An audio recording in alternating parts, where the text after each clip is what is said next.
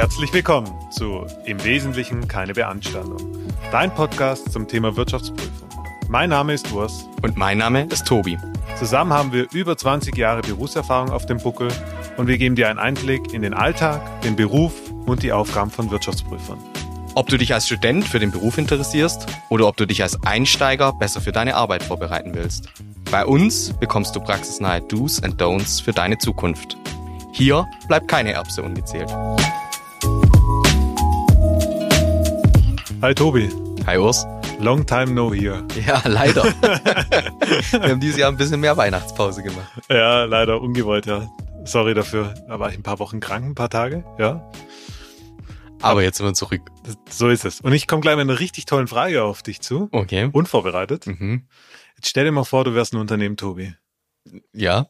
Welche Größe So, ein- wärst so ein? DAX-Konzern oder eher so, ein, so eine kleine Pommesbude, die äh, die kleinen Bürger auf dem Markt verkauft? Das ist ja so ein bisschen eine Gefühlssache. Okay. Als was fühlst du dich denn? Ich fühle mich als ganz großer DAX-Konzern. Welche Größe hättest du dann? Gute Frage. Heute beschäftigen wir uns mit dem Thema Aufstellung, Mhm. Aufstellungspflichten, Größe, Umfang und dann natürlich, weil es ein WP-Podcast ist, Prüfungspflichten, besondere Fallstricke im Rahmen der Beauftragung, im Rahmen der Wahl und was man in diesem Zug eigentlich noch alles so wissen muss. Ja, das ist auf jeden Fall gut, mal zu wissen, warum man eigentlich prüft und was man da eigentlich zu prüfen hat. Ja, das stimmt. Ähm, nicht, dass man irgendwas vergisst. Aber echt ein DAX-Konzern, Tobi? Das finde ich jetzt schon überraschend. Weiß ich auch nicht. Ich habe mir die Frage noch nie gestellt. ja, ich dachte immer, wir nehmen mal ein bisschen anderen Einstieg. Okay, cool. Ja, jetzt nehmen wir mal an, wir oder wir starten mal mit den, den Größenkriterien. Oh, jetzt lassen wir mal diese DAX-Konzerne weg und die kapitalmarktorientierten, weil die sind per Definition immer groß. Mhm. Ähm, was für Größen haben wir denn? Ja, das ist eine ganz spannende, äh, oder keine spannende Diskussion, aber da habt ihr vielleicht mitbekommen auch, dass da Bewegung dieses Jahr reinkommt äh, und dass da eben die Größenklassen angepasst werden soll.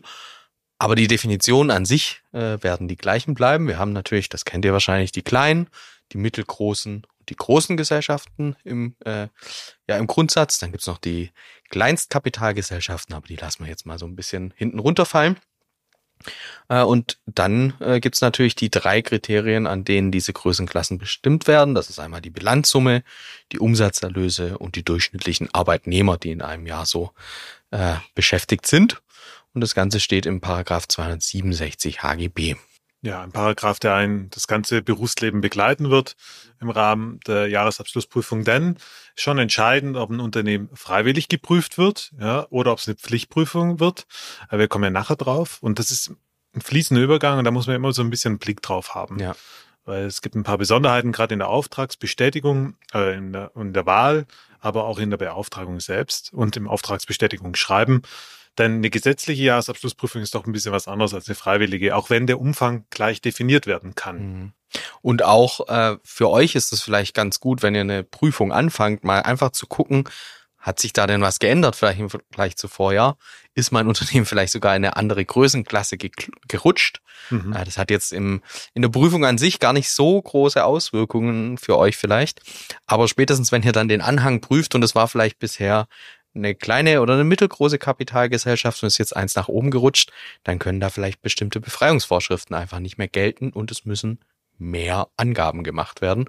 Und das ist natürlich immer so ein bisschen peinlich, wenn das einem in letzter Sekunde nochmal einfällt oder dem WP dann in der dritten Review-Runde des Anhangs auffällt. Von dem her, da könnt ihr euch schon profitieren, wenn ihr das wisst und dann euch einfällt, oh, das ändert ja vielleicht bei der Anhangsprüfung ein bisschen was.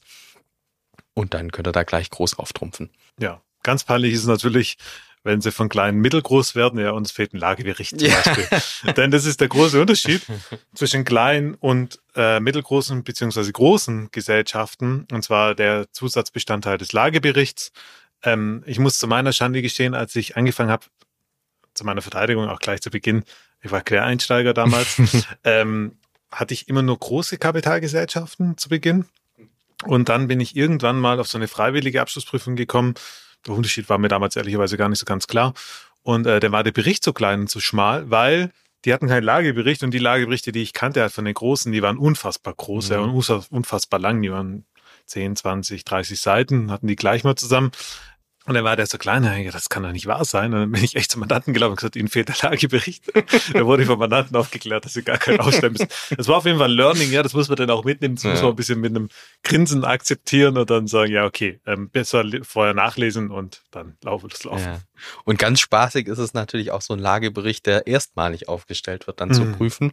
Aber da, da lernt man auch viel, ja, weil ja. man das ja dann oft, ich sag mal, ein bisschen begleitend mit dem Mandanten zusammen prüft, den Lagebericht. Und wenn man das erste Mal so einen Lagebericht und gerade auch so einen Chancen- und Risikobericht sich angucken darf und ich sag mal nicht aufs Vorjahr gucken kann, was stand da eigentlich und es wird sich schon nicht so viel geändert haben, sondern sich wirklich grundsätzlich mal überlegen muss, was sind denn die Chancen und Risiken und die Mindestangaben, die so ein Lagebericht beinhalten muss, hm. da lernt man es dann auch mal. Ja, also es ist wirklich sehr sinnvoll. Und da ein kleiner Tipp, wenn der Mandant fragt, ja, wie, wie schreibe ich denn Lagebericht, dann geht man mal in Bundesanzeiger, sucht sich den Konkurrenten raus, der vielleicht schon eine mittelgroße oder große Kapitalgesellschaft ist oder Personenhandelsgesellschaft. Dann ähm, sucht man sich den eben raus und dann kann man sich daran auch orientieren in den meisten Fällen.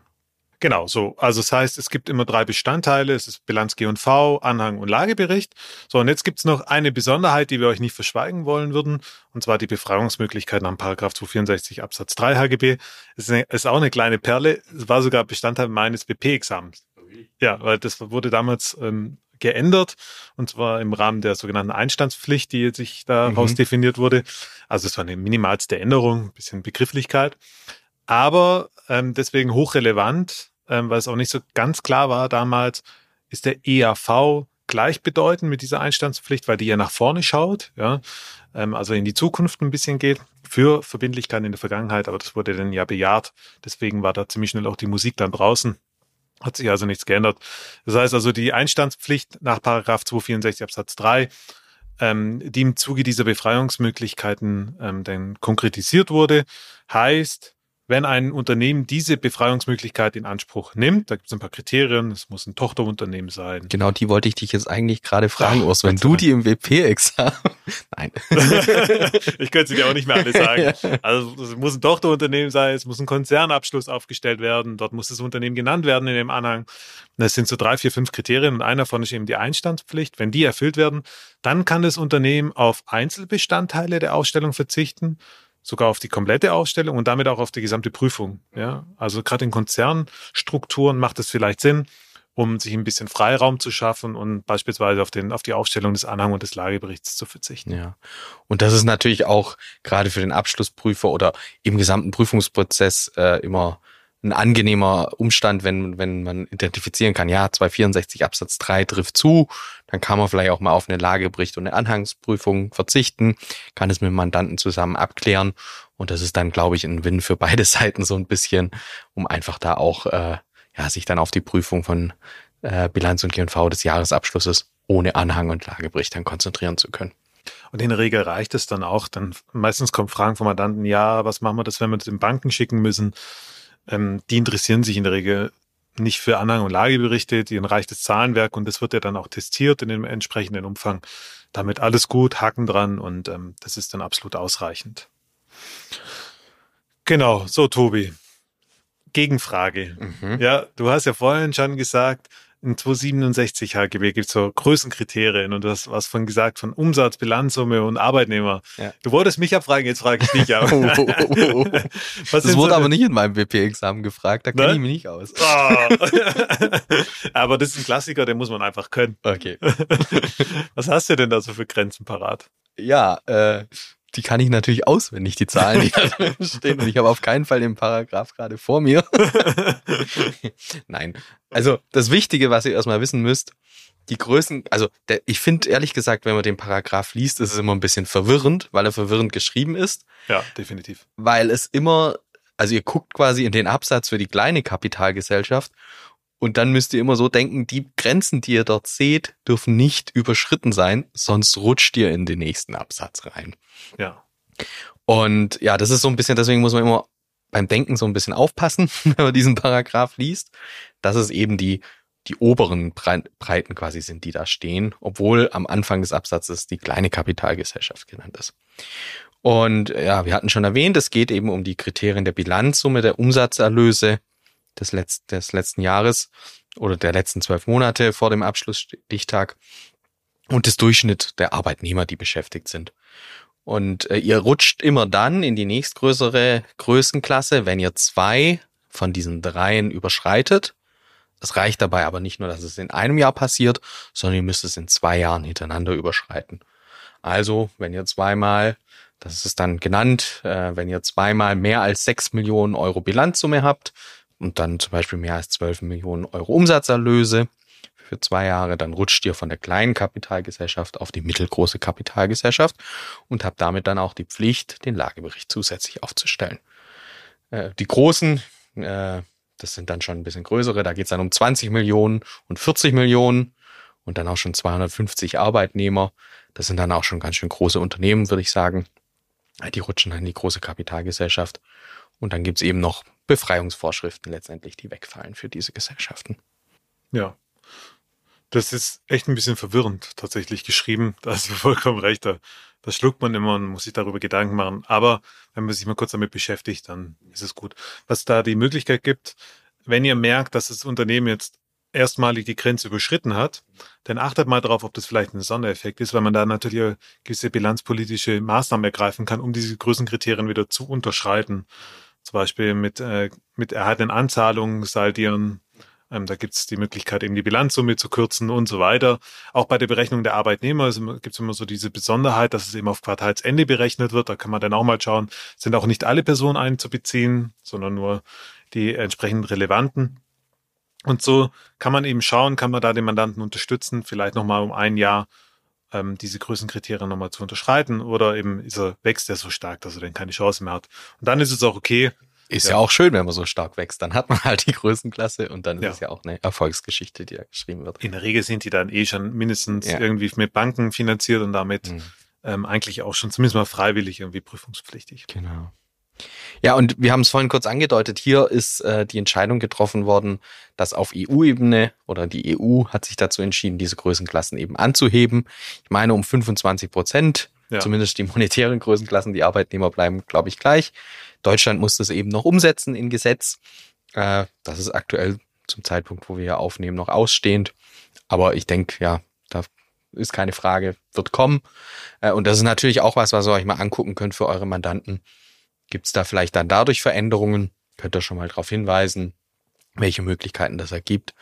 Wie du sagst, diejenigen, die schon knapp vor der, äh, vor der Schwelle stehen, dann zur mittelgroßen Kapitalgesellschaft, werden oft dann auch schon durch die Banken eh geprüft, freiwillig geprüft und dann ändert sich auch vielleicht gar nicht so viel durch die neuen Schwellenwerte. Ja das soll so ein bisschen der Ausgleich sein für die ganze Inflation der letzten Jahre, ähm, die gestiegenen Preise, um das ein bisschen abzufedern.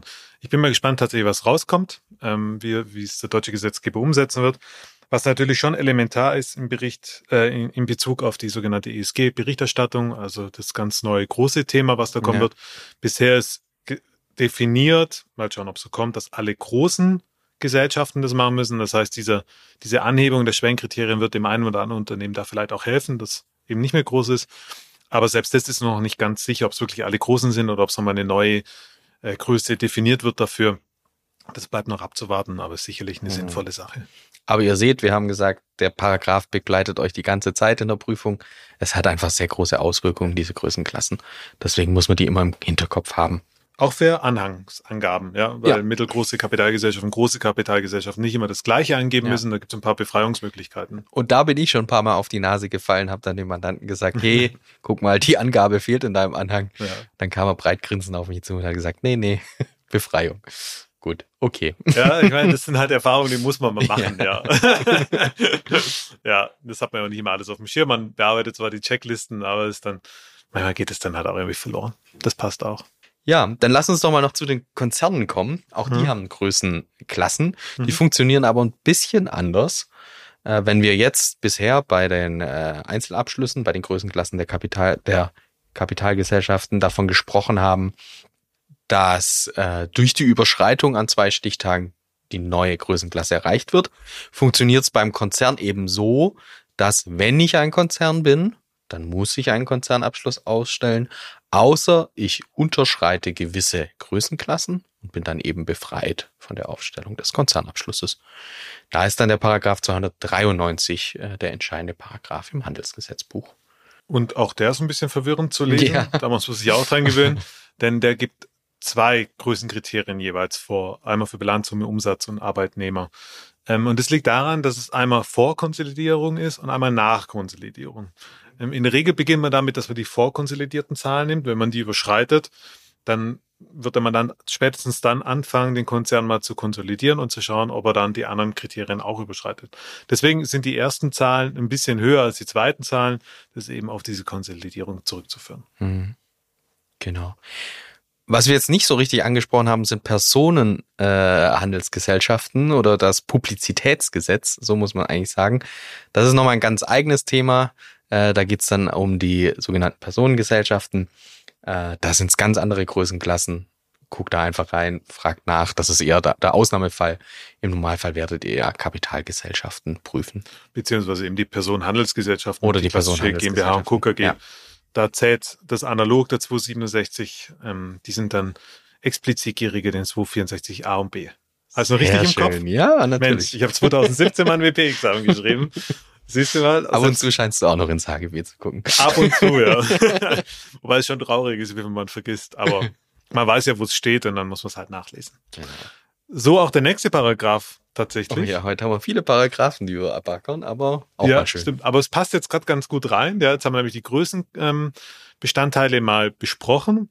Und jetzt kommt die große Frage, naja, woher weiß ich dann, wann ich prüfungspflichtig bin? Dann, wenn du beauftragt wirst. Dann, wenn du beauftragt wirst, das ist eine gute Antwort. Wenn, wenn der Chef sagt, prüf los. genau, wenn der Chef sagt, lauf los und prüf.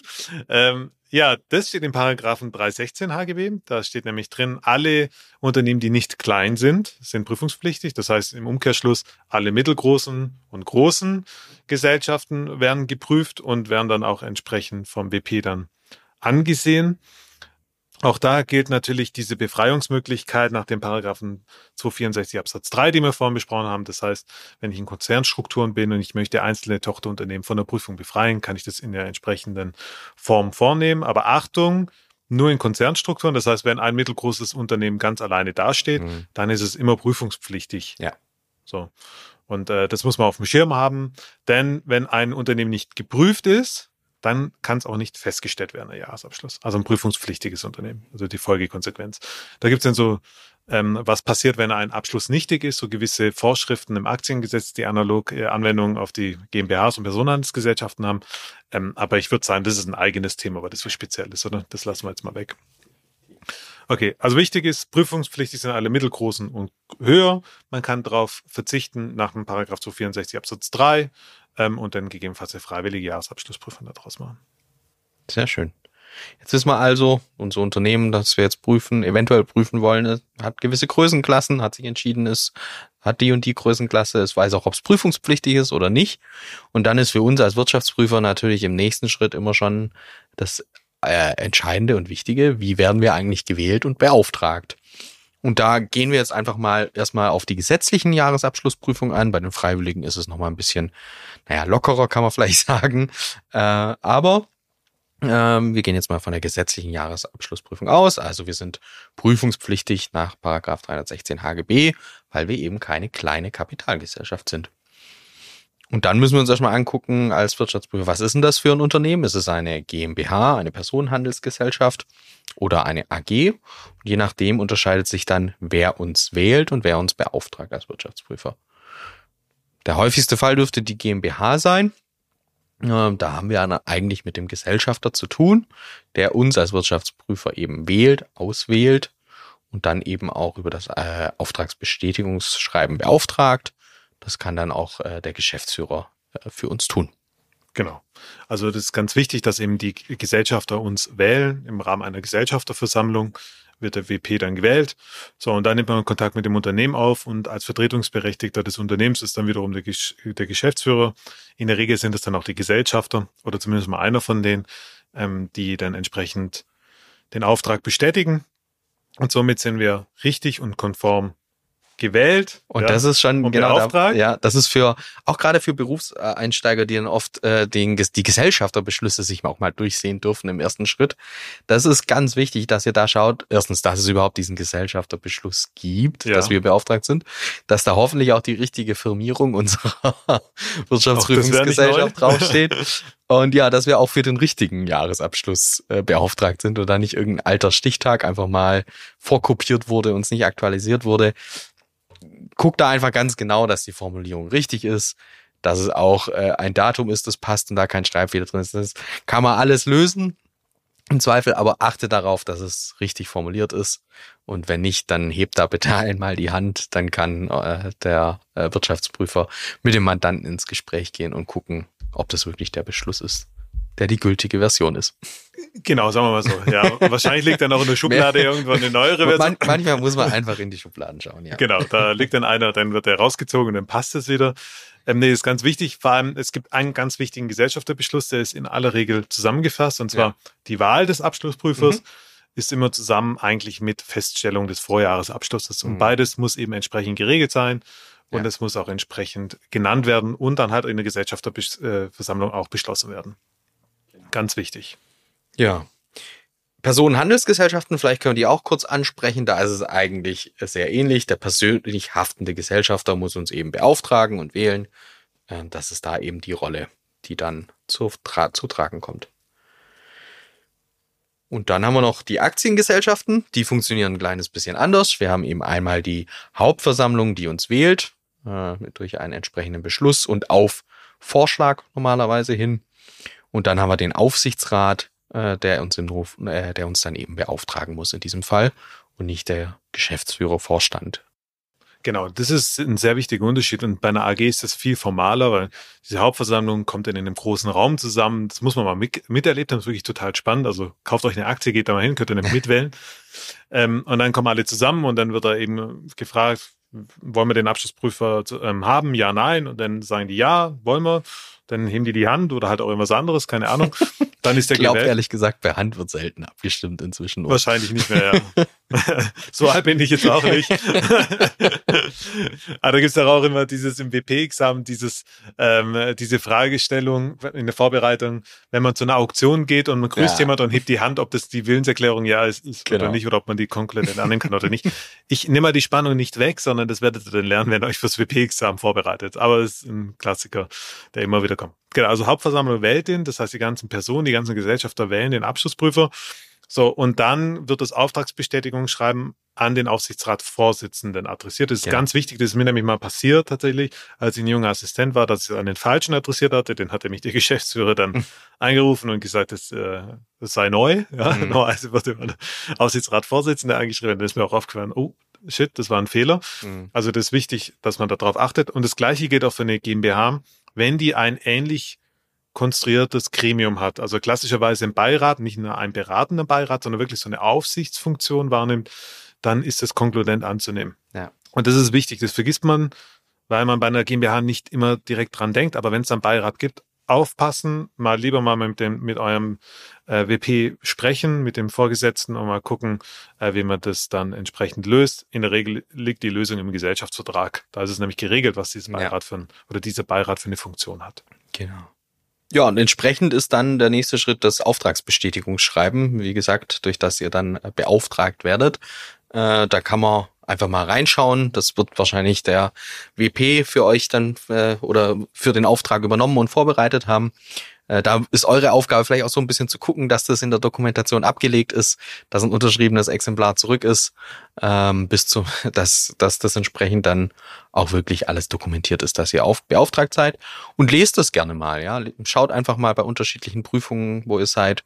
Lest da mal das Auftragsbestätigungsschreiben, wo ändert sich was, ähm, was steht da eigentlich so drin? Da steht nämlich unter anderem auch drin, welche Verantwortung ihr als Wirtschaftsprüfer eigentlich habt während einer Prüfung und was eigentlich eine hinreichende Sicherheit ist und ähnliches. Ja. Also eigentlich wirklich mal interessant zu lesen. Ähm, und dann wisst ihr auch, was ihr zu tun habt. Ja, und dann hat man schon was fürs BP-Examen gelernt, ja, weil da steht eigentlich alles drin, was man beachten muss im Rahmen der Jahresabschlussprüfung. Ja. Kleiner Fun Fact, oder nicht Fun Fact, aber kleiner Fact. Zum 1. Januar 2024 24. haben sich die AABs geändert. Mhm. Ja, ganz wichtig. Das wird Mhm. wahrscheinlich auch hundertmal falsch laufen, kann ich mir gut vorstellen. Ähm, wenn man die Vorlagen vorrollt aus dem Vorjahr, dass man eben darauf achtet, dass man das abändert und die neuen AABs dranhängt. Genau. Genau. Die AABs sind allgemeine Auftragsbedingungen, die vom IDW zur Verfügung gestellt werden. Auch das äh, nur, nur mal zur Klarstellung. Was auch ganz wichtig ist, was mir auch schon passiert ist, ähm, dass man die mal nicht dran gefügt hat, gerade wenn man elektronische Exemplare versendet, Ja. äh, dass man eben darauf achtet, bevor man es verschickt, dass auch alles dran ist, alle Anhänge inklusive Stundensätze und Honorarvereinbarung, weil umsonst prüfen wäre jetzt auch nicht so gut. Ja, Das stimmt. freut sich auch keiner. Das stimmt, ja. Dass wir ganz kurz freiwillige Prüfungen noch angesprochen haben. Auch da ist es irgendwie meistens so, dass dann doch ein Gesellschafterbeschluss entsprechend gefällt wird.